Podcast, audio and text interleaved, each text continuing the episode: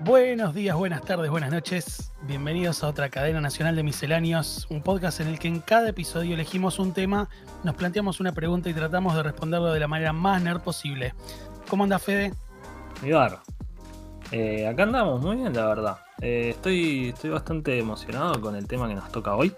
Me parece Sí, que sí. es eh, que es un, un tema que a mí me encanta y a vos te Sí. encanta. Sí, y sí.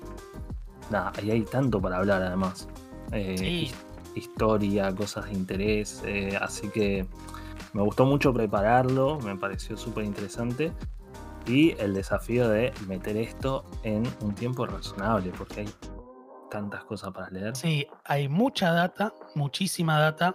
Eh, fuera, o sea, en el mundo hay muchísima data sobre esto y nosotros tratamos de condensarla en un episodio de un podcast chiquitito.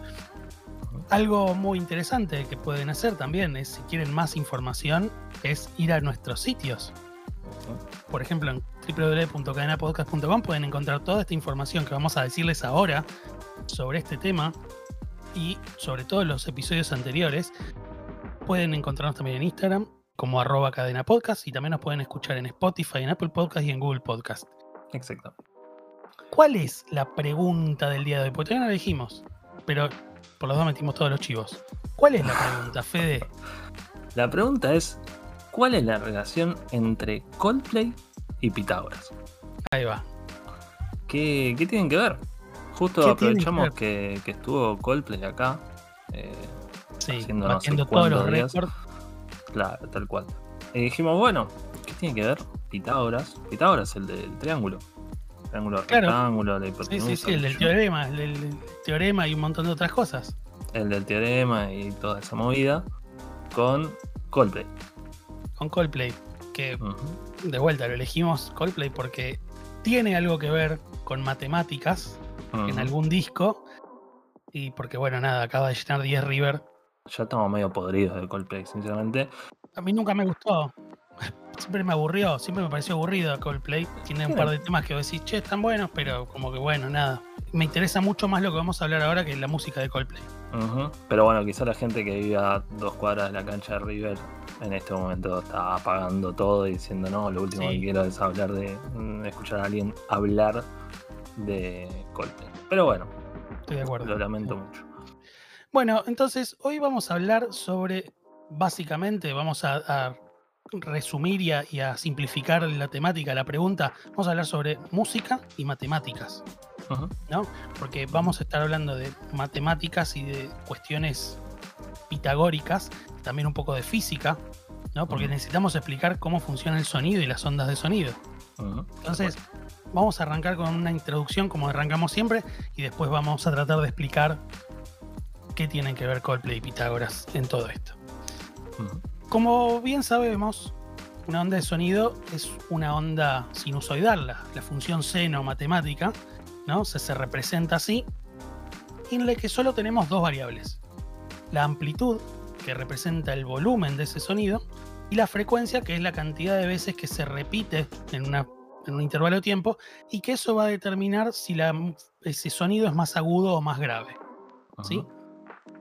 Pero un sonido, así, un- una onda de sonido, no representa en sí mismo cómo suena una guitarra, por ejemplo. Entonces, ¿qué hacemos? La cosa es que se estudió hace montones de cientos, miles de años, ¿cuántos? Un montón. que si vos tensás una cuerda por los dos extremos, esa cuerda solo va a poder vibrar de una manera. ¿Sí? Y esa vibración se conoce como armónico. Y hay quichicientos armónicos. ¿Sí? Que quichicientos es el término científico para determinar que hay un montón, ¿no? Bueno, el primero de los armónicos, que es que la cuerda se mueve hacia arriba y hacia abajo, se llama armónico fundamental. Y, como dije, hace que la cuerda vibre para arriba y para abajo. El segundo armónico tiene dos crestas, o sea, dos onditas que suben y que bajan. ¿Sí? Se llama el segundo armónico. El tercero, adivina, tercer Tercero. armónico y tiene tres crestas. Y así seguimos, ¿sí? Sucesivamente vamos n veces. A su vez, si el primer armónico vibra a una frecuencia X, el segundo armónico va a vibrar a la- al doble de esa frecuencia. Y el tercero al triple, y así de vuelta repetimos n veces. Entonces decimos, che, ¿y cómo esto aplica a una guitarra? Bueno, cuando tocamos la cuerda, hacemos sonar todos los armónicos al mismo tiempo. ¿sí? Y cada uno de esos armónicos tiene una amplitud o un volumen diferente. Entonces, cuando lo escuchamos, podemos reconocer el sonido de una guitarra. Porque todos esos armónicos son el- la identificación de ese sonido, ¿no? O sea, el, el- el DNI de ese sonido. Sí, dicho de otra manera, los armónicos vendrían a ser como quizá los ingredientes de una torta. El sonido de la cuerda de una guitarra vibrando sería la torta, en definitiva. Y después uno puede descomponer esa torta en todos sus ingredientes que vendrían a ser los armónicos. Hay muchas tortas, pero no todas tienen los mismos ingredientes. Entonces, Exacto. por eso nosotros podemos reconocer el sonido de una guitarra contra el sonido de un saxofón. Aunque estén tocando la misma nota, nosotros reconocemos que son dos instrumentos distintos, porque lo que le da la identidad es cómo es esta relación entre los armónicos. Si tienen mucho del primero, poco del segundo, más del tercero y así. Tal cual. De hecho, vos mencionaste el saxofón, que es un instrumento de viento. Resulta que por cuestiones físicas, las vibraciones de una cuerda son muy similares a cómo vibra el aire en un instrumento de viento.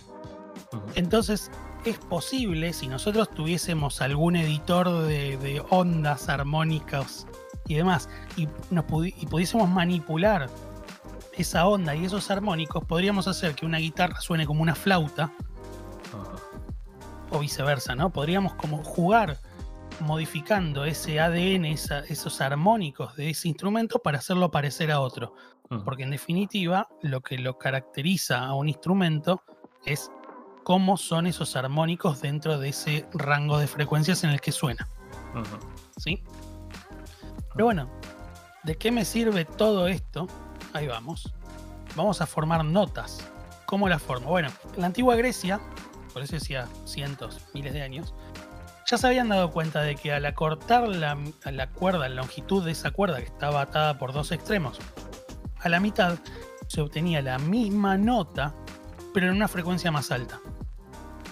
Entonces, si, si mirábamos los armónicos, íbamos a ver que estaban todos juntos, pero con diferente cantidad de repeticiones. Se repetían más o menos veces de acuerdo a esa longitud de cuerda. Es decir, si dividíamos la longitud de la cuerda a la mitad, obteníamos el doble de frecuencia que en la original y esas notas que se generan más, más arriba, más altas, con mayor frecuencia, se llaman octavas. Entonces podemos repetir n veces ese procedimiento, ir acortando las longitudes o estirando al doble y estaríamos generando octavas más altas o más bajas. Si dos notas no tienen los mismos armónicos van a ser disonantes, ¿no? Pero ¿qué pasa si nosotros decidimos acortar esa distancia? En vez de la mitad usamos otro, otro número. O sea, en vez de 50%, no, vamos a dividir en dos tercios. Ahí vamos a estar generando un sonido en el que algunos armónicos van a coincidir con los de la nota original y otros no. A esa nota que se genera cuando dividimos por dos tercios la cuerda se la denomina quinta. O sea, si tenemos una nota X, dividimos, o sea, la cuerda está vibrando, sonando como una nota X. Cuando dividimos por dos tercios de esa cuerda, va a estar sonando la quinta de esa nota o de esa frecuencia.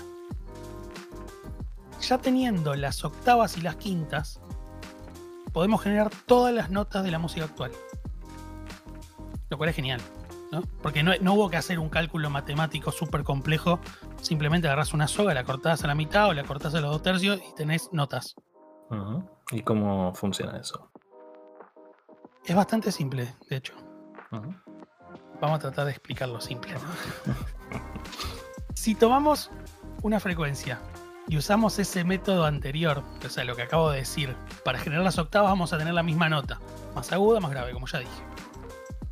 Si buscamos la quinta, vamos a tener las octavas y las quintas repetidas indefinidamente. Pero ¿qué pasa si a la quinta le buscamos la quinta también? Vamos a estar generando nuevas notas. Entonces buscamos las octavas y las quintas y demás y vamos a tener un patrón en el que siempre repetimos las mismas tres notas. Entonces, por ejemplo, vamos a estar generando do, re y sol. Si estamos buscando las quintas eh, y la quinta de la quinta. Vamos a tener do, re y sol. Ahora, y esto eh, seguro vos lo vas a poder explicar y vas a poder echar luz mucho mejor que yo. Vamos a tratar de ubicar estas tres notas en un círculo. Ok. Cuando nosotros ubicamos esas tres notas en el círculo, y como dije al principio, para todo esto, si lo quieren ver gráficamente, pueden ir al sitio, al blog, a www.cadenapodcast.com. Sí, muy útil verlo. Verlo, básicamente. Sí, se meten en cadenapodcast.com y ahí pueden ver de lo que estamos hablando, lo pueden ver gráficamente, con un grafiquito lindo, este y otras cosas, ¿no? Que estamos, que vamos a estar publicando. Si tenemos todas las notas ahí, nosotros vamos a ver que estamos teniendo siempre las mismas tres notas. Ujú. Si vamos a calcular las quintas de cada una dentro de ese círculo, decís, bueno, pero empiezo a crear notas y notas y notas y notas y notas. Decís, ¿cuándo termino? Si nosotros queremos que esas notas sirvan para algo, podemos buscar escalas. Entonces decimos, che, bueno, acá ponele que se me forma un triángulo, bárbaro, agrego una nota más, va a sonar, pero como que me suena incompleta esa escala, ¿no? Eso que suena, esas cuatro notas. Entonces le agrego una más y ya tengo cinco notas y veo que se forma una figura como si fuese una estrella. Y esa estrella, cuando yo toco esa escala de cinco notas, ya suena como algo más redondito. Bueno, no es un chiste por lo del círculo que estamos usando, ¿no? Pero suena como algo que empieza y termina, ¿no? Como algo que tiene una forma ya. Esa estrella que se forma nos permite saber que esa escala sirve para hacer música, que es simétrica. Esa figura simétrica que se, que se forma nos permite obtener la escala pentatónica. ¿Por qué? Porque son cinco notas, justamente. Pentatónica. Sí, sí, tiene sentido. Entonces, resumiendo un segundo, tenemos las tres notas, tenemos el do, el re, el sol, seguimos calculando quintas, con cuatro no se forma nada, se forma una, una figura regular, pero no, no tiene sentido. Con cinco ya tenemos la escala pentatónica y lo vemos porque tiene forma de una estrella. Seguimos agregando notas y decimos, che, con seis no, tiene, no se forma algo, no se forma una estrella regular, pero con 7 sí. Opa, esas 7 notas son do, re, mi, fa, sol, la, si. Tremendo. Ya tenemos las 7 notas. Serían las 7 notas, las teclas blancas del piano. Claro. ¿Sí? De vuelta, estamos hablando de cómo son las escalas de la música actual, ¿no? Bueno, la cosa es que si seguimos calculando quinta de quinta de quinta de quinta, llegamos a que la siguiente estrella que se forma regular es a las 12 notas. Y esas 12 notas, las 5 que se agregan después de las 7 que ya teníamos del do, re, mi, fa, sol, la, si, se van a ubicar intercaladas entre esas 7 notas. Esas notas intercaladas, que de vuelta, ¿cómo aparecen ahí? Calculando la quinta de la quinta de la quinta de la quinta serían las teclas negras del piano, que no están ahí tiradas sobre una cosa plana, sobre un piano, porque pintó uno acá no quiero que tenga porque me parece que queda feo. No, no. Esta es la explicación de por qué hay una nota blanca que sigue a otra nota blanca o por qué hay una negra que sigue a otra nota blanca. Con esas 12 notas ya podemos tener todas las notas posibles o necesarias para crear la música actual. Todo lo que escuchamos y todo lo que se compone los últimos no sé cuánto, 200 años, 300, lo que sea. Sí, más Y quizás. la música contemporánea y lo que va a venir está basado en esto. ¿Qué pasa? Cuando estamos calculando estas, estas quinta de quinta de quinta, estamos calculando fracciones, ¿verdad? Entonces los, lo- la- esas divisiones de ese círculo no van a ser exactas. Y podemos seguir calculando quinta de quinta de quinta y vamos a seguir formando estrellas y se van a ir repitiendo esos patrones. Y van a sonar similares las notas, no van a ser exactamente iguales. O sea, el primer do no va a ser igual al segundo do una octava más arriba. Va a tener una pequeña diferencia, pero es tan similar que podemos decir que es el mismo do, una octava más arriba o más abajo. Claro. Entonces dijeron, che, como una especie de acuerdo, hagamos un acuerdo, dividamos el círculo en 12 partes iguales y lo vamos a llamar escala temperada. Porque sí. Yo sé que vos tenés una explicación más inteligente No. para esto. No, no, no, no, no, no es más inteligente. Lo que pasa es que hubo todo un proceso en todo esto. Y es interesante porque esto que vos contás del círculo y todo, y de las quintas, justamente se llama círculo de quintas, ¿no? Claro. Y esta idea aparentemente se le ocurrió por primera, por primera vez a este señor Pitágoras, al triángulo y todo esto. Sí. Eh, lo que sucede un poco es que este Pitágoras está medio obsesionado con los números. Estaba medio obsesionado con, con encontrar patrones numéricos en todo. En todo es en todo.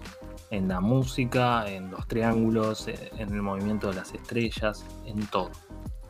Y el chabón, en definitiva, era bastante, bastante genio, porque fue el primero que realmente se puso a, a experimentar con, con los sonidos. Entonces él fue el primero que empezó con las cuerdas y, y esto de dividir una cuerda a la mitad y todo esto. En ese momento hay que tener en cuenta que, que no existían las notas siquiera. O sea, no, no, alguien tocaba una cosa y no, no existía decir, ah, eso es un, un la o, o algo así. Claro. Era simplemente un sonido.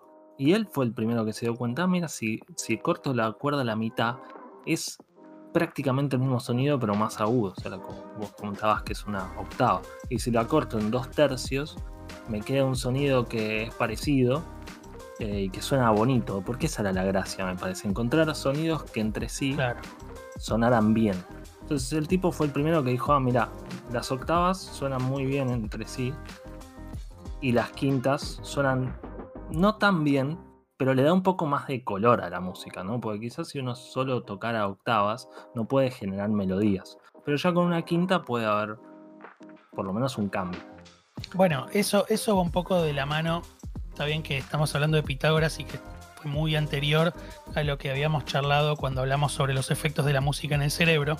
Mm, Pero te acordás que al primero era todo monótono lo que se cantaba y demás. Y cuando Mm. le empezaron a agregar polifonía es que empezó a tener un poco más de vida la música. claro, claro. Va un poco por ese lado también. Sí, agregarle notas sí, a lo que están cantando y que no sea siempre lo mismo. claro. Como que tiene cual. un poco ese efecto, esa búsqueda. Claro, lo que el tipo buscaba era, bueno, yo sé que puedo crear melodías, pero esas melodías tienen algo que ver matemáticamente. Y el tipo cuando se dio cuenta que una nota con su quinta, que su quinta no era, o sea, tenía una relación de dos tercios, eran dos numeritos hermosos, dos y tres, combinados y generaba otro sonido que sonaba bien, se empezó a entusiasmar. Dijo, bueno, ¿qué pasa con la quinta de la quinta y la quinta de la quinta de la quinta? Y empezó con esto del círculo de quinta. Que le gustó mucho porque el tipo justamente empezó a hacer quintas y quintas y quintas y llegó que cuando llegó a la nota número 13 se dio cuenta que era como la primera. Pero bueno, mucho más aguda, ¿no? Pero era como la primera. Entonces dijo, ah, esto es un círculo. Y esto me encanta porque es perfecto con una relación matemática muy sencilla de dos tercios. Claro. Entonces el chabón le, le fascinaba. Entonces dijo, bueno, esto es un circulito. Hago quintas, quintas, quintas y vuelvo a empezar en el principio. Y con eso puedo hacer un montón de música. Y es verdad. De hecho, bueno, son las 12 notas que, que hoy tenemos actualmente. O casi. Casi. El casi, ¿por qué? Porque el problema era esto que vos contaste de, de que las notas no estaban a igual distancia de cada una. ¿Qué quiere decir? Digamos que el tipo tocó la nota número 13 y dijo, ah, es igual que la primera. Pero en realidad no era igual que la primera. Era muy parecida a la primera. Pero no era igual, no era la misma nota. Fallaba por un poquito. Y ese poquito que fallaba es lo que hoy ahora se conoce como la coma pitagórica que es como esa, ese poquito que digamos falla en el círculo. El círculo en realidad. Entonces, como fallaba un poquito, si el tipo después volvía a calcular la quinta, o sea, la nota número 14, no era igual que ninguna otra de las anteriores. Claro, una entonces- cuestión de decimales. Cuestión de decimales. El tema es que, bueno, no era, no era matemáticamente perfecto, que era lo que quería Pitágoras. Bajón. es un bajón porque es medio loco. Porque vos tenés el círculo, ¿no? Entonces vos empezás a dibujar las notitas ahí y, y, el círculo cada vez se va poblando más y más. Vas poniendo cada vez más notitas, cada vez más notitas. Y el tema, lo que está de fondo, es que en realidad, matemáticamente hablando, uno sigue agregando quintas y quintas en ese círculo, lo sigue poblando, pero nunca, jamás, infinitamente hablando, va a caer sobre una nota que ya había hecho antes. Claro. Entonces, el círculo de quintas es en realidad imposible de que sea un círculo, porque cada vez que uno hace una quinta genera un sonido completamente nuevo. Quizás muy parecido a otro que ya habíamos generado antes, pero no es el mismo, es nuevo. Bien. Lo cual, esto no le gustaba a Pitágoras, lo, lo confundía y no, no, no lo aceptaba. Entonces el tipo dijo, bueno, listo, la nota número 13 es en realidad la primera de todas y es un círculo hermoso y todo. Pero está bien, el círculo de quintas en realidad no es un círculo de quintas, está la coma pitagórica, todo lo que quieras. Pero el tema es que el círculo de quintas es algo que se conoce hoy por hoy y que sobrevivió al paso del tiempo. Entonces, Claro. ¿qué, qué, cómo, cómo funciona eso? Bueno, la idea es que en realidad esta, esto del círculo de quintas pitagórico, que en realidad no era un círculo, funcionaba bastante bien. Eh, digamos, era como una forma de que más o menos la gente se ponga de acuerdo y puedan hacer música entre todos. Funcionaba bastante bien y de hecho se usó durante siglos. Durante todo el medioevo se usó esto de- del círculo de quintas para generar estas 12 notas y todo. El problema es que estaba esa coma pitagórica, estaba ese, ese pequeño así error que molestaba. Bueno, eh, digamos que no hubo mucho problema, mientras que ningún músico, especialmente en el ámbito eclesiástico, se haga el vivo y como que haga muy evidente que existía esa, esa coma pitagórica. Es decir, no tenías que tocar ciertas notas que, que te daban idea de que el círculo no era tan perfecto, digamos. Claro. Se puede expandir en esto, pero la idea era esa. Si vos como músico eclesiástico en un coro, de golpe cantabas algo así medio que daba a entender que el círculo de quintas no era tan círculo en realidad, bueno, digamos que ibas a tener un pequeño inconveniente con, con la iglesia. Esto de hecho se, con el tiempo se empezó a llamar el intervalo eh, del demonio, el intervalo del diablo eh, o el intervalo del lobo también le decían. Era como un- una especie de, era como un par de notas que si vos la tocabas dabas como esta idea de que en realidad ponías en evidencia que el círculo de quintas en realidad no era tan círculo y que ese sistema de 12 notas no era tan perfecto. O sea que había infinitas notas en realidad. Claro, y, y eso era un problema porque tanto Pitágoras como la iglesia le parecía que, que esta cosa del círculo de quintas era como una evidencia de que, de que había como un diagrama perfecto creado por, un- por el divino arquitecto, digamos, que Claro. había hecho la belleza de la música solo con 12 notas y que todo cerraba bien.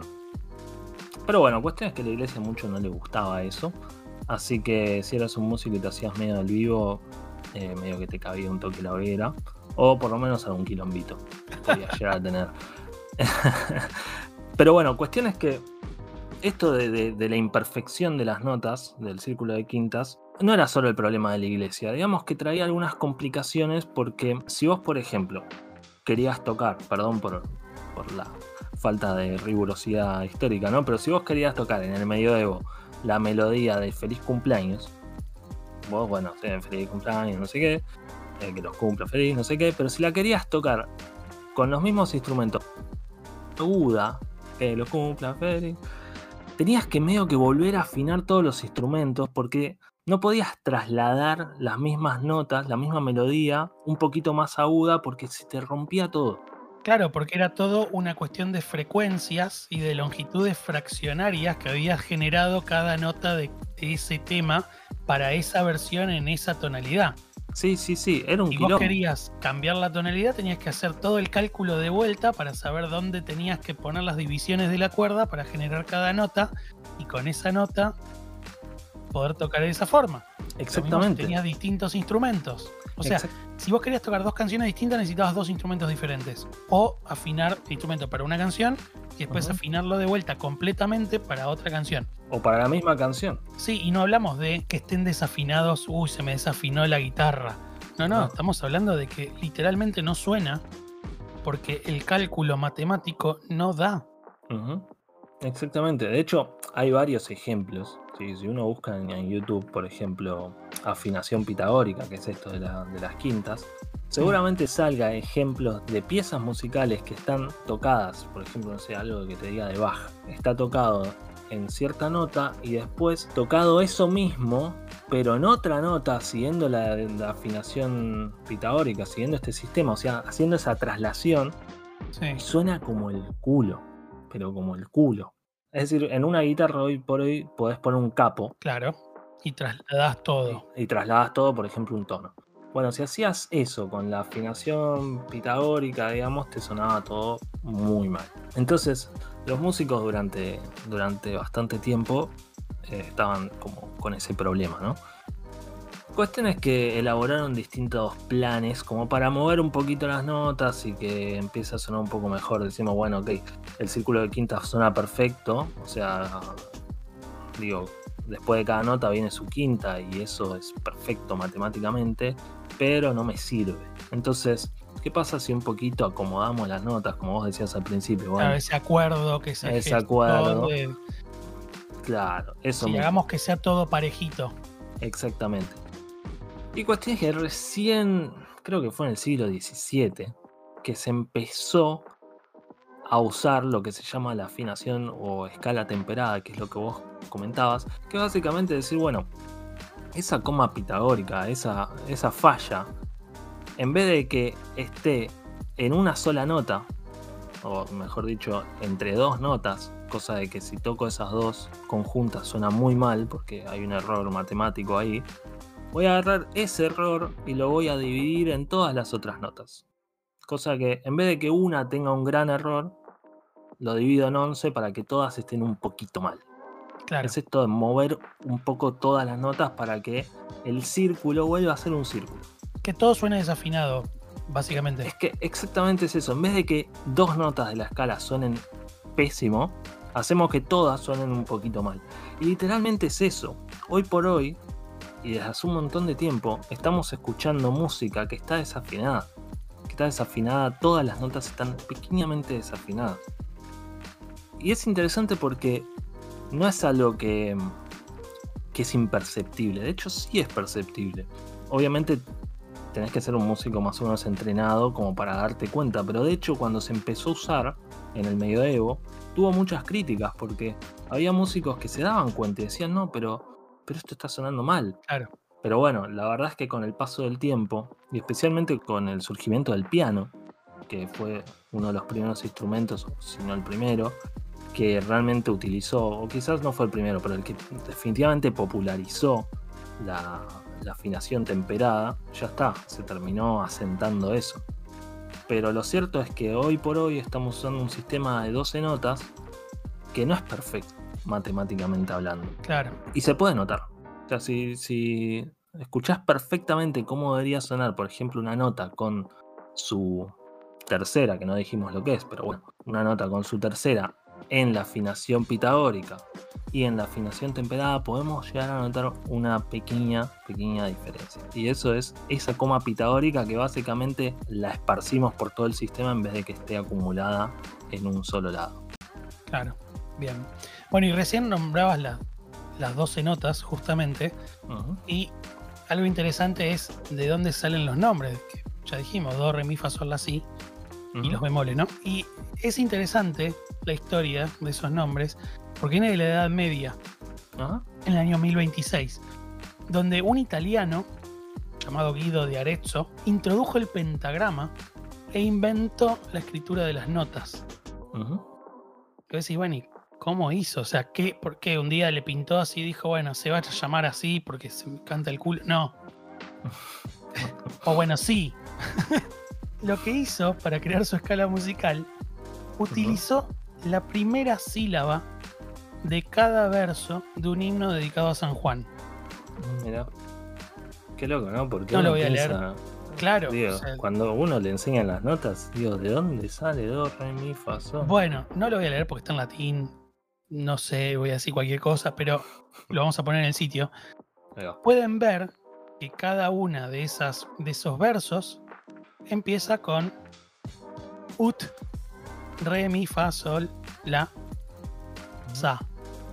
Yo pero ut, sa, ¿qué, qué me estás hablando? Bueno, más tarde, como se les complicaba cantar el Sí, ut, ut, ut. lo cambiaron por do. Más fácil. ¿Por qué? Y qué sé yo, no sé, porque se les complicaba, dijeron a la mierda todo. No puedo cantar el ut, cantemos do. No sabemos por qué el do. Me encanta el rigor científico histórico que manejamos en este blog, por favor. No, hoy estamos metiendo, aparte, sí, Sí, un- sí. sí, no, es tremendo, tremendo. Pero eso recién pasó en, en el siglo XVI. O sea, la escala que conocemos hoy se creó en el, en el siglo XVI. De vuelta. En el año 1026 se creó esta escala y recién pasó hasta el siglo XVI que se completó. Y yo había dicho que la última terminaba en Sa o empezaba en Sa. Sa no, no existe. Pero esa frase que leían ahí justamente decía San Juan latino y SJ sería pero se escribía en esa época Sante Ioannes. Entonces agarraron las iniciales, Claro, el Juan, el Juan es re Claro, argento, la- ¿no? bueno, dijeron, como se escribía Sante Ioannes, Claro, agarraron y pusieron el sí. Claro. Y la octava es la repetición del do, ¿no? claro. Pero bueno, digamos que hace mil años que estamos escribiendo música de la misma forma. Mm. Así que gracias a- al, Tano Guido, sí, sí, y a, y a San Juan, ¿no? Claro. Eh, pero, bueno, nada, después de ese dato de color, tengo que hacerte una pregunta que Sí. todavía no respondimos. ¿Qué carajo tiene que ver Coldplay con Pitágoras? Qué buena pregunta, ¿no? Bueno, la cosa, la cosa para redondear más o menos la idea es que en el 2021, creo que fue, que Coldplay sacó un disco, es su último disco, si no me equivoco, que se llama eh, La música de las esferas. Ahí va. Digo, ¿qué tiene que ver música de las esferas? Bueno, resulta que el, el término de música de las esferas es un término antiquísimo. Y de hecho, ahí es donde tiene que ver con Pitágoras. Y no solo con Pitágoras, sino con, con un montón de científicos del medioevo, porque fue toda una cosa que se investigó, el tema de la música de las esferas.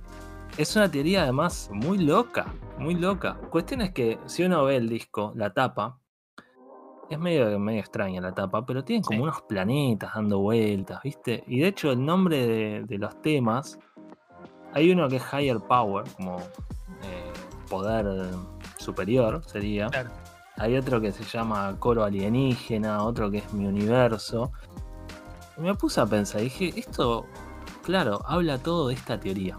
¿Qué dice esta teoría? ¿Se acuerdan que Pitágoras era este tipo que le encantaba las cuestiones numéricas y él estaba obsesionado y creía que todo el universo, todas las cosas la creación, eh, se podían expresar matemáticamente con relaciones sencillas además, no solo matemáticas.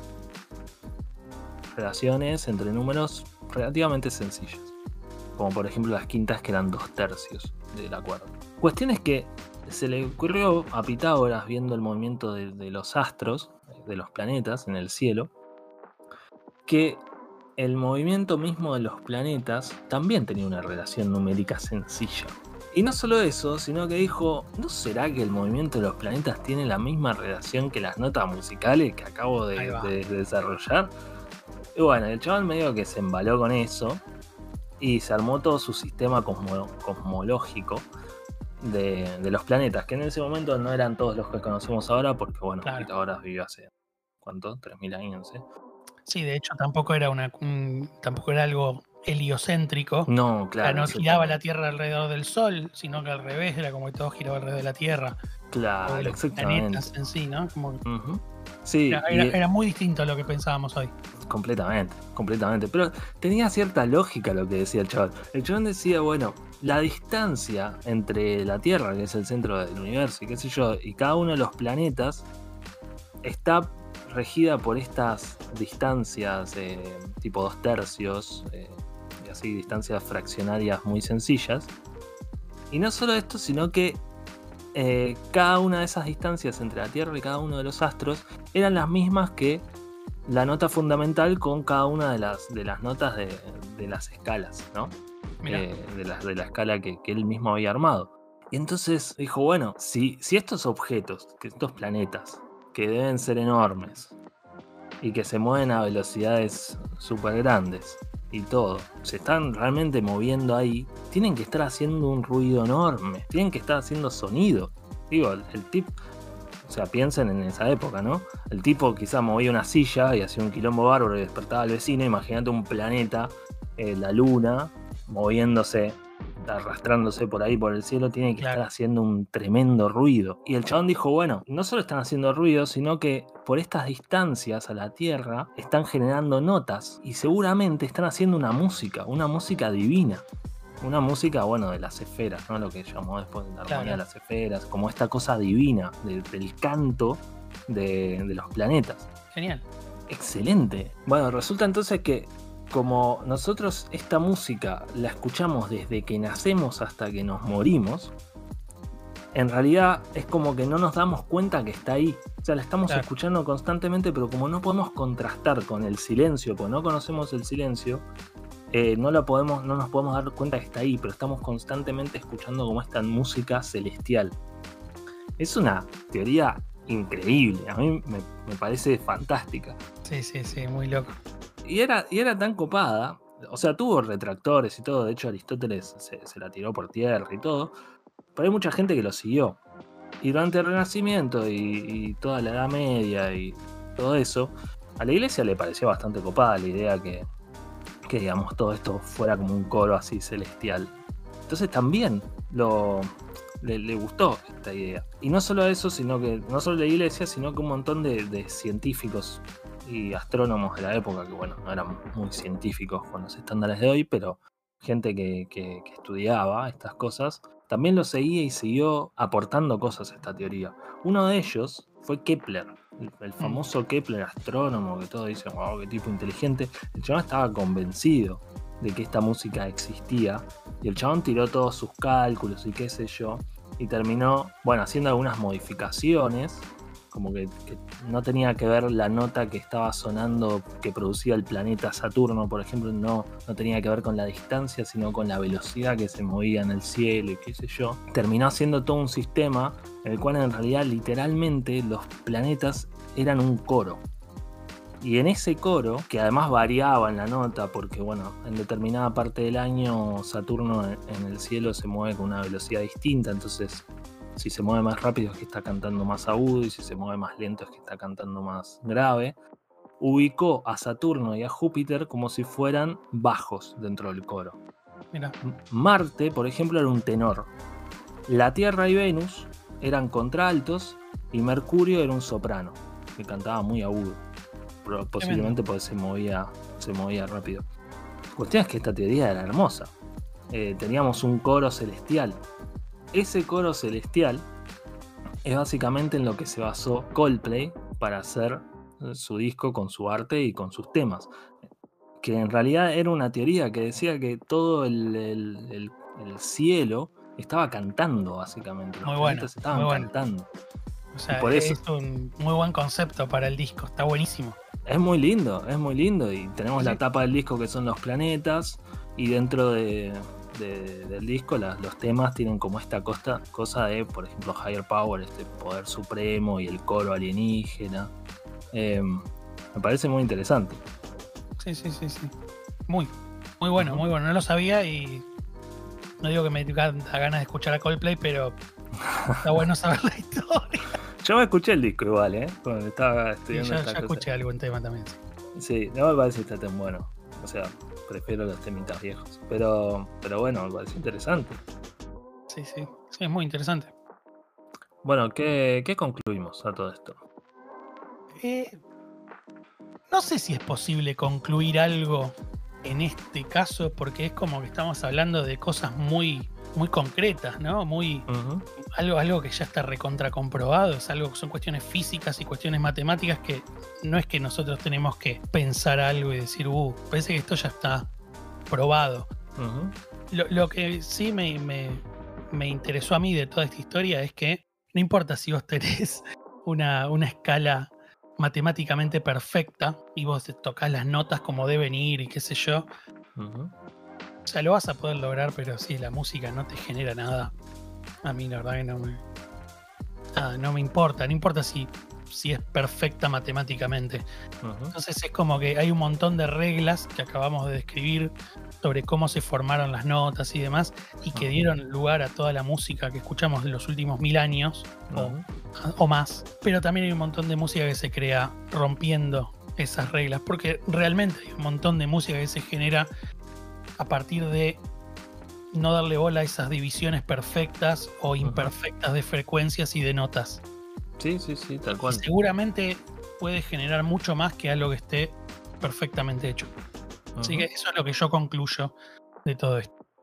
Sí, yo por mi lado, volviendo a la pregunta de qué tiene que ver Coldplay y Pitágoras, en principio uno dice, ah, bueno, está bien el disco, que se llama la, la música de las esferas, qué sé yo, pero en realidad tiene mucho más que ver, porque Pitágoras fundó los cimientos de lo que fue la música y lo que es la música Occidental por miles de años con este tema del círculo de quintas y todo. Entonces, ¿qué tiene que ver Coldplay y Pitágoras? Bueno, no solamente la música las esferas, el nombre del disco y todo, sino básicamente el idioma que usó Coldplay y todas las bandas que conocemos para, para hacer música.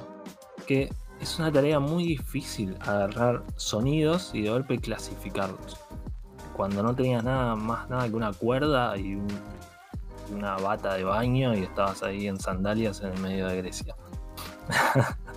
Em, más allá de que el tipo se haya equivocado en un montón de cosas, es admirable la, capacidad que el tipo tenía para, para, bueno, para ver todas estas cosas. Y por supuesto, bueno, se fue un poco de mambo y el chabón quería, quería básicamente explicar todo el universo con poquitos números. Pero bueno, dentro de sus errores, la verdad es, que estuvo todo muy bien y fundó prácticamente la música. Por lo menos la idioma música. universal. El idioma universal, sí, por lo menos fundó, fundó reglas muy buenas para, para manejarlo. Simples y claras las reglas. Sí, sí, sí, sí. Se tuvieron que comer un poco este tema de la coma pitagórica y eso, pero bueno, fue una muy buena aproximación que seguimos usando. Tal cual. Bueno, eh, eso es todo por hoy. Esperamos que les haya gustado el tema que les trajimos. A nosotros nos gustó, a mí me gustó. Yo sé también, Fede, que a también te gustó. Sí, sí, sí, sí, me, me parece súper interesante. Y hay muchísimo más además para seguir investigando y todo. Y Ni hablar, ni hablar. De hecho, vamos a poner más cosas que las que hablamos acá en el sitio. Recuerden que www.cadenapodcast.com pueden ir y ver y escuchar todo lo mismo que, que todos los episodios. Eh, y a su vez normalmente ponemos más información que la que nosotros tenemos el tiempo para decir acá y, y aparte es más fácil de ver, hay mucha, hay más gráficos, hay dibujitos, es como leer un libro con y sin dibujitos, bueno, nosotros un montón de dibujitos, videos y demás, así que pueden ver la información de este y de todos los episodios en www.cadenapodcast.com. También nos pueden encontrar en Instagram como arroba cadenapodcast y nos pueden escuchar en Spotify, en Apple Podcasts, en Google Podcasts. Bueno, Fede, muchas gracias como siempre. Nos vemos la próxima. Nos vemos la próxima. Ha sido un placer. El placer es todo tuyo, como siempre. Un abrazo. Abrazo. Chau, chau.